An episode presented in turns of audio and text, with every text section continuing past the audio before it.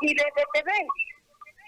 Han tratado de silenciar, eh, lo, mi opinión, esto es eh, vulneración de derecho político, de libre expresión y sobre todo uh, de discriminación política. Esto es una vergüenza frente a los organismos internacionales que estaban presentes ayer. Si la presidenta quería convencer de sus, de sus intenciones de generar un acercamiento, un diálogo entre las fuerzas en conflicto, lo que ha dejado como evidencia ante los organismos internacionales es que es intolerante al descenso, al disenso, que es intolerante a las ideas contrarias a su investidura de mandato presidencial y de candidatura. Y eso realmente es un gran problema para la credibilidad y para el logro de una concertación nacional en estos en este escenario tan complejo, tan difícil y tan uh, oportunista para algunos de los protagonistas vandálicos del anterior gobierno. Ahora, eh, y hoy el pedido de renuncia, ¿cómo, ¿cómo lo toma usted, este pedido de renuncia que hace un momento hablamos con Yapacaní, después hablamos con el Alto, acabamos de hablar con el Malcu, y hay un pedido de renuncia, no a la candidatura, sino a la presidencia, que se vayan. Este escenario este, le generaría un retorno al Ejecutivo, al movimiento al socialismo. Y en este marco yo le planteo la consulta de cuál la posición, eh, habida cuenta de que creo que ha habido una unidad en el criterio de que debe renunciar a la candidatura, pero no a la presidencia. Sin embargo, ahora el escenario ha cambiado desde la cantidad de pedidos que hay en el país de algunos grupos afines al movimiento del socialismo y algunos que se desprenden del movimiento del socialismo eh, y se distancian, como el caso del movimiento del Malcu. Eh, ¿Cuál es la posición de usted 24 horas después de lo que acabamos de comentar fue esa reunión con la Presidente? No, yo creo que hay aquí, eh, hay, que decirlo las hay que decir las cosas por su nombre. en este país que lo están destruyendo, que la finalidad es la destrucción de nuestro país de a través de un proceso de desinstitucionalización que no es de hoy, que es de hace más de 14 años. Estamos viendo una pugna y una tensión de quién destruye y quién se queda con el poder para continuar destruyendo nuestra Bolivia.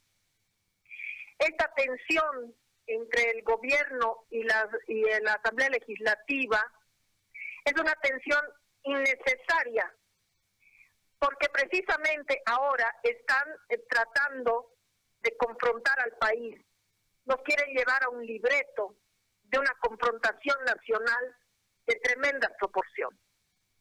Y así él se lo dije a la licenciada Áñez, se lo dije, la intención este libreto es generar un gobierno paralelo.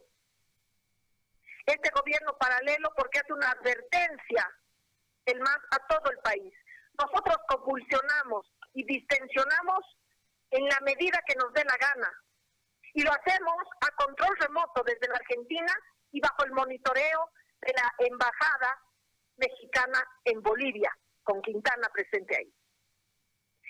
Aquí estamos en estas condiciones porque el gobierno no ha sabido encarar ni responder ni resolver los problemas más importantes como el problema de la impunidad en la que en este momento se encuentra Evo Morales. No se ha hecho absolutamente nada. El Tribunal Supremo Electoral no ha procedido realmente a acusar por fraude, porque estamos nosotros acostumbrados a vivir en el marco de un fraude estructural que es una vergüenza para nuestra democracia.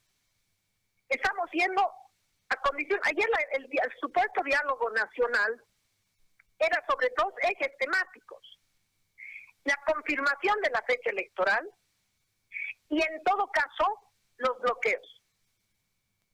Esta agenda causa indignación porque no podemos llamar a un diálogo nacional para confirmar una fecha electoral cuando no, todos los datos nos dicen que hay eh, realmente mayores posibilidades de contagio y de muerte en esa fecha. cuando no se ha podido afrontar de manera integral, responsable y eficiente el tema de la pandemia hasta hoy día.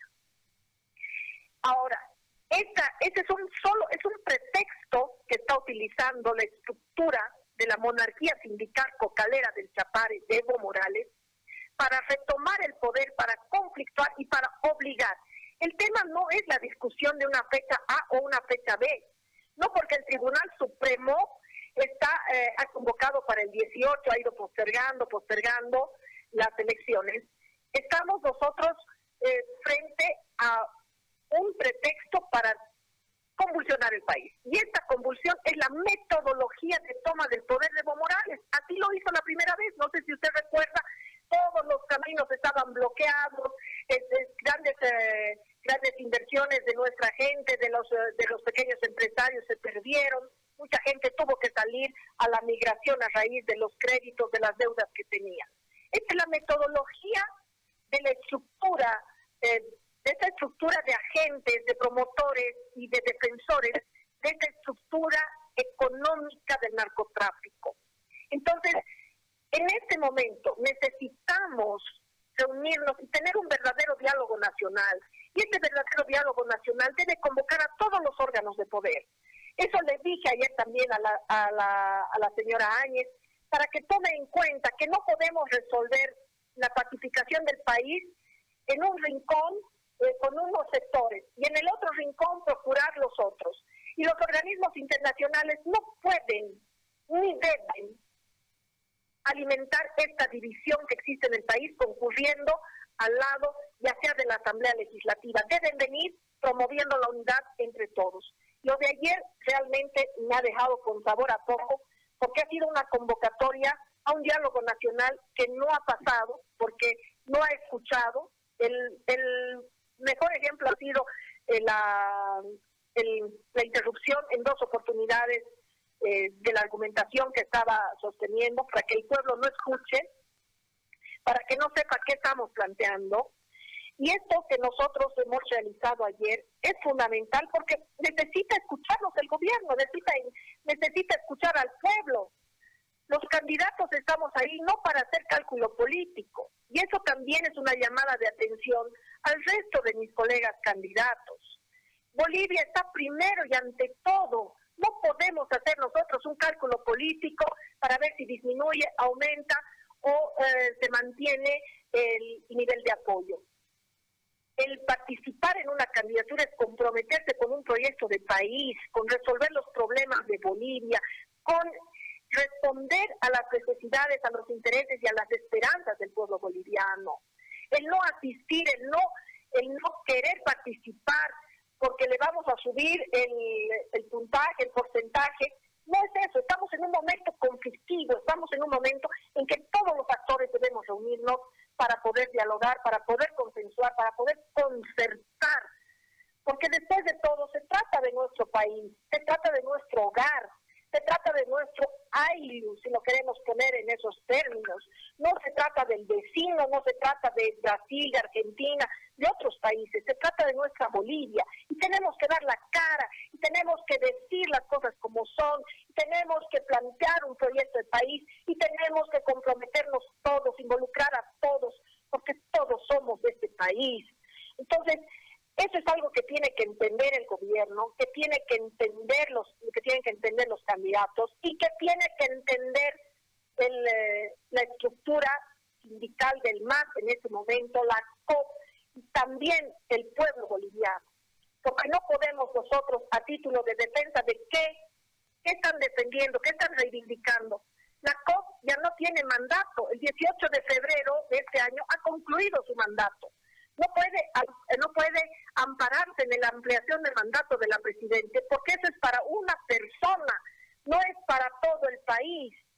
Entonces, ahorita tenemos una COP que no está representada, que no tiene mandato, que se ha prorrogado contra su propio estatuto. El artículo 19 no, no contempla la prórroga ¿no? de su estatuto orgánico. Encima, tenemos un pacto de unidad que es ilegal porque no tiene ni personería jurídica.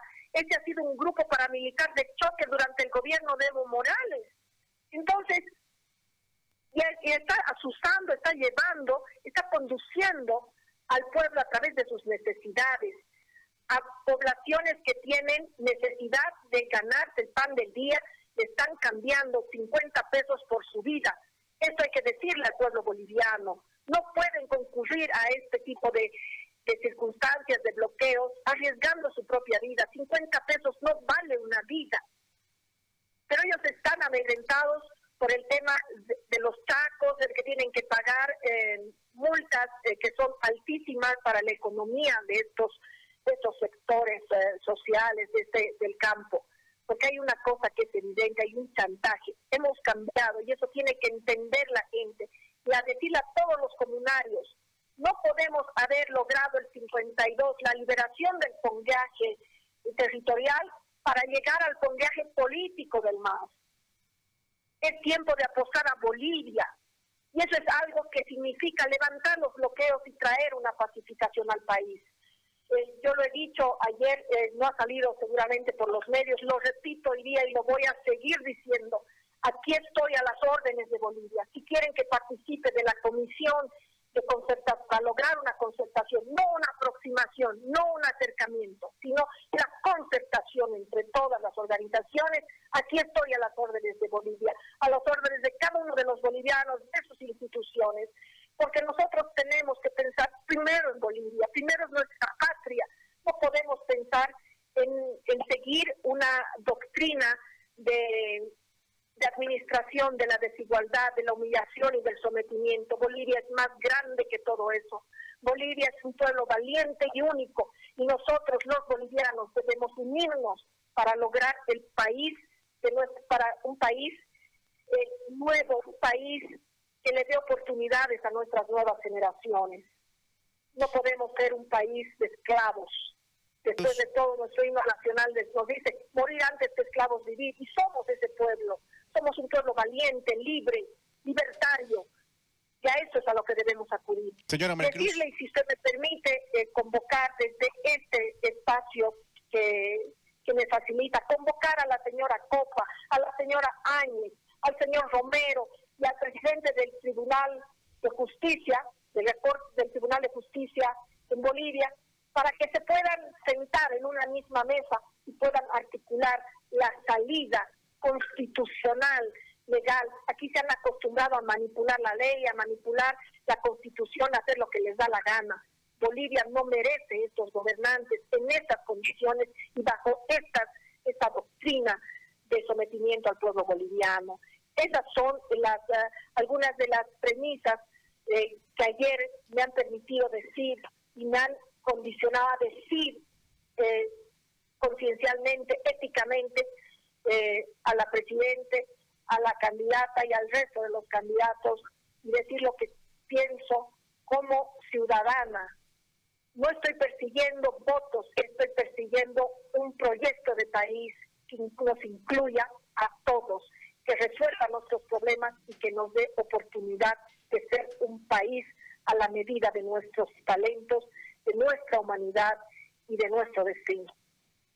En ese marco, señora Maricruz, eh, quisiera consultarle cuál sería para usted el mecanismo para que el país se encamine a la pacificación, tomando en cuenta de que eh, desde la violencia como, médico, como método, el MAS está pretendiendo cuidar eh, su sigla, ¿no? evitar la sanción que por ley se debiese aplicar.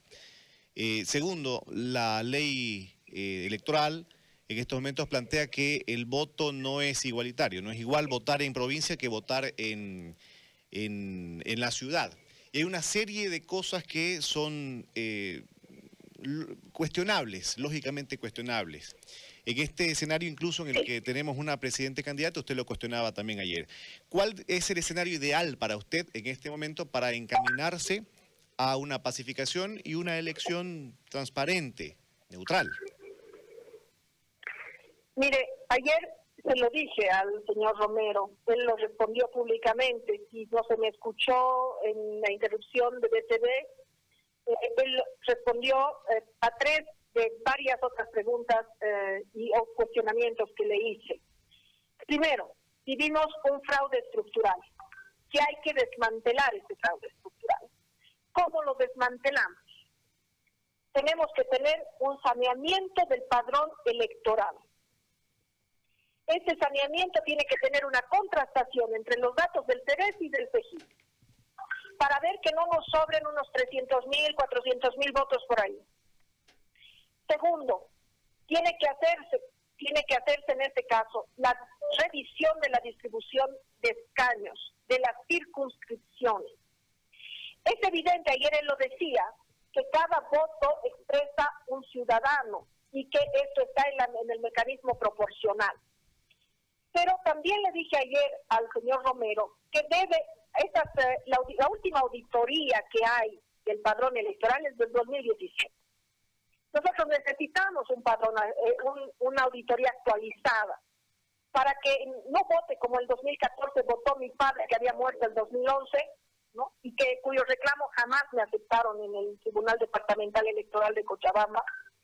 Y entonces necesitamos que se implemente un mecanismo, en este caso, de revisión y rediseño de la circunscripción. Porque además el problema no solamente es un ciudadano, un voto, señor periodista. El problema aquí es que tenemos circunscripciones donde es por todos conocido que la representación tiene una ligación, una relación contundente con el narcotráfico. Entonces nosotros estamos abriendo, estamos legalizando y legitimando una representación del crimen organizado. Entonces hay circunscripciones que tienen, esta es una forma de legalizar este tipo de conducta delincuencial. Entonces tiene que hacerse una auditoría de escaños. Y es eso lo que nosotros hemos hablado más de una vez en las entrevistas, se lo hemos propuesto al Tribunal Supremo Electoral. Lo único que queremos es el cumplimiento de la Constitución. Se lo hemos dicho al, señor Romero. permítame, eh, permítame señora María permítame por favor. ¿Cuán viable es lo que usted plantea esto, estos cambios, pero en esta coyuntura, en este momento? En esta coyuntura y en este momento es inviable porque no hay autoridades. Hay temor hay, eh, hay una manifiesta doctrina de incumplimiento constitucional, de obviar, de pasarse la pelota, de inventarse eh, algunas, ah, algunos temas que tienen que ir al Tribunal Constitucional para no tomar decisiones desde el Tribunal Supremo Electoral, como es el caso de las siglas del MAS. Pero, pero además no solamente tiene que ver eso, esto es un escenario en el que queda claro, señor periodista, queda claro que el MAS no puede sostener su, su sigla en estas condiciones mientras los que actúen asuman que son sus representantes legales, vulnerando el tema de los derechos fundamentales y sobre todo violando la dignidad del país. Ahora, cometiendo además delitos internacionales, porque esto es delito de lesa humanidad están impidiendo, están cambiando la forma de vida, como lo fue el tema de la chiquitanía, pero además también es delito de esa humanidad la conducta del gobierno que ha abandonado al pueblo sin eh, respiradores, sin pruebas, sin eh, medidas de bioseguridad, sin una política sanitaria adecuada y realmente que responda al país. Entonces, en este momento tenemos más de un problema que está interpelando no solamente el sistema democrático, que está poniendo en riesgo la vida humana cada uno de nosotros y que además está poniendo en riesgo la seguridad nacional. Y eso parece no entender o parece ser ese libreto para destruir no solamente nuestras instituciones, sino nuestro país y ponernos a todos en condición de esclavitud ante transnacionales, ante, ante el sistema del crimen organizado en el mundo, por el único deseo de tener una cúpula que ya ha logrado privatizar el sistema político. Entonces, realmente eh, lo que nosotros tenemos en este momento es una coyuntura eh, muy compleja.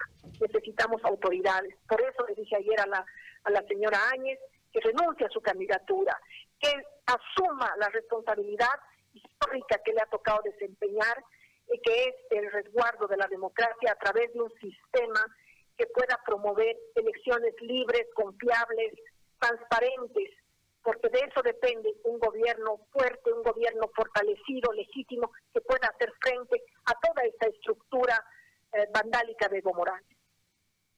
Y en, esta, en estas condiciones que usted marca con una cancha muy inclinada, con una pendiente muy favorable al, voto en, provincia, que en gran medida uno supone que podría devolverle una mayoría parlamentaria al MAS, ¿usted cree conveniente ir a votar?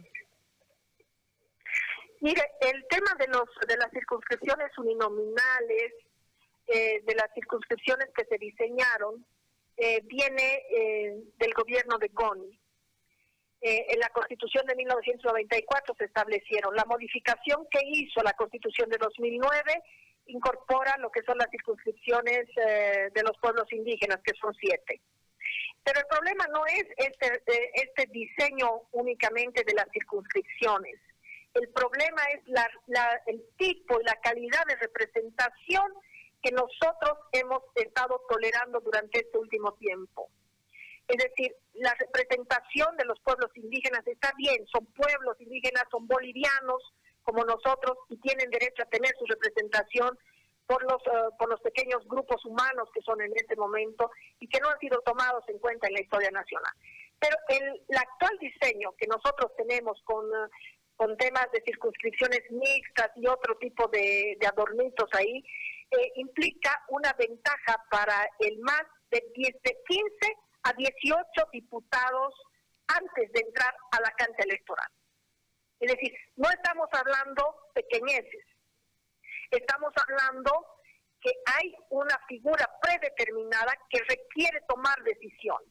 Pero esas decisiones no van a ser viables porque el gobierno actual ha demostrado que no tiene interés en, en, asumir esto, que no tiene eh, ninguna capacidad de hacerlo porque no tiene apoyo popular ya, no tiene eh, legitimidad en ese momento como para lograrlo y que por eso eh, necesitamos que la licenciada Áñez renuncie a su candidatura, que asuma su rol histórico, que no malverse ya la imagen de la mujer, porque las mujeres no mentimos, no robamos, no somos corruptas, no le mentimos a nuestros hijos, promovemos la paz entre nuestros hijos y nuestros hogares, nos sacrificamos por todos ellos para que sean hombres de bien, para que tengan futuro. Eso le pedimos. Eso le hemos pedido ayer, porque comprendemos que las mujeres tenemos un rol histórico que jugar y es el rol de la reconciliación, de la unidad, del abrazo y de la proyección. Después de todo, de las mujeres también depende y sobre todo la, permanencia del hogar, la unidad del hogar y la proyección de una familia. Y a eso le pedimos que encuentre y que se encuentre y que nos ayude a reencontrarnos en el corazón de la patria, en ese corazón materno que puede permitir que puede permitir no solamente el diálogo nacional, sino que puede permitir la reunificación y la expulsión definitiva de estos vandálicos, de estos terroristas, porque el terrorismo no viene del pueblo, el terrorismo viene de grupos de poder que lo único que quieren hacer es someter a un pueblo, humillarlo y convencerlo de historias distorsionadas y sobre todo de aquellas eh, estrategias políticas que lo único que hacen es cobrar la vida de los más humildes y no de los de la cúpula partidaria de estos oh, de esta estructura de poder perversa. Señora Maricruz, le queremos agradecer, por supuesto, el, el contacto y su tiempo para con nosotros. Que tenga usted buen día. Yo la agradecida y un abrazo a todo nuestro país no debemos perder la esperanza.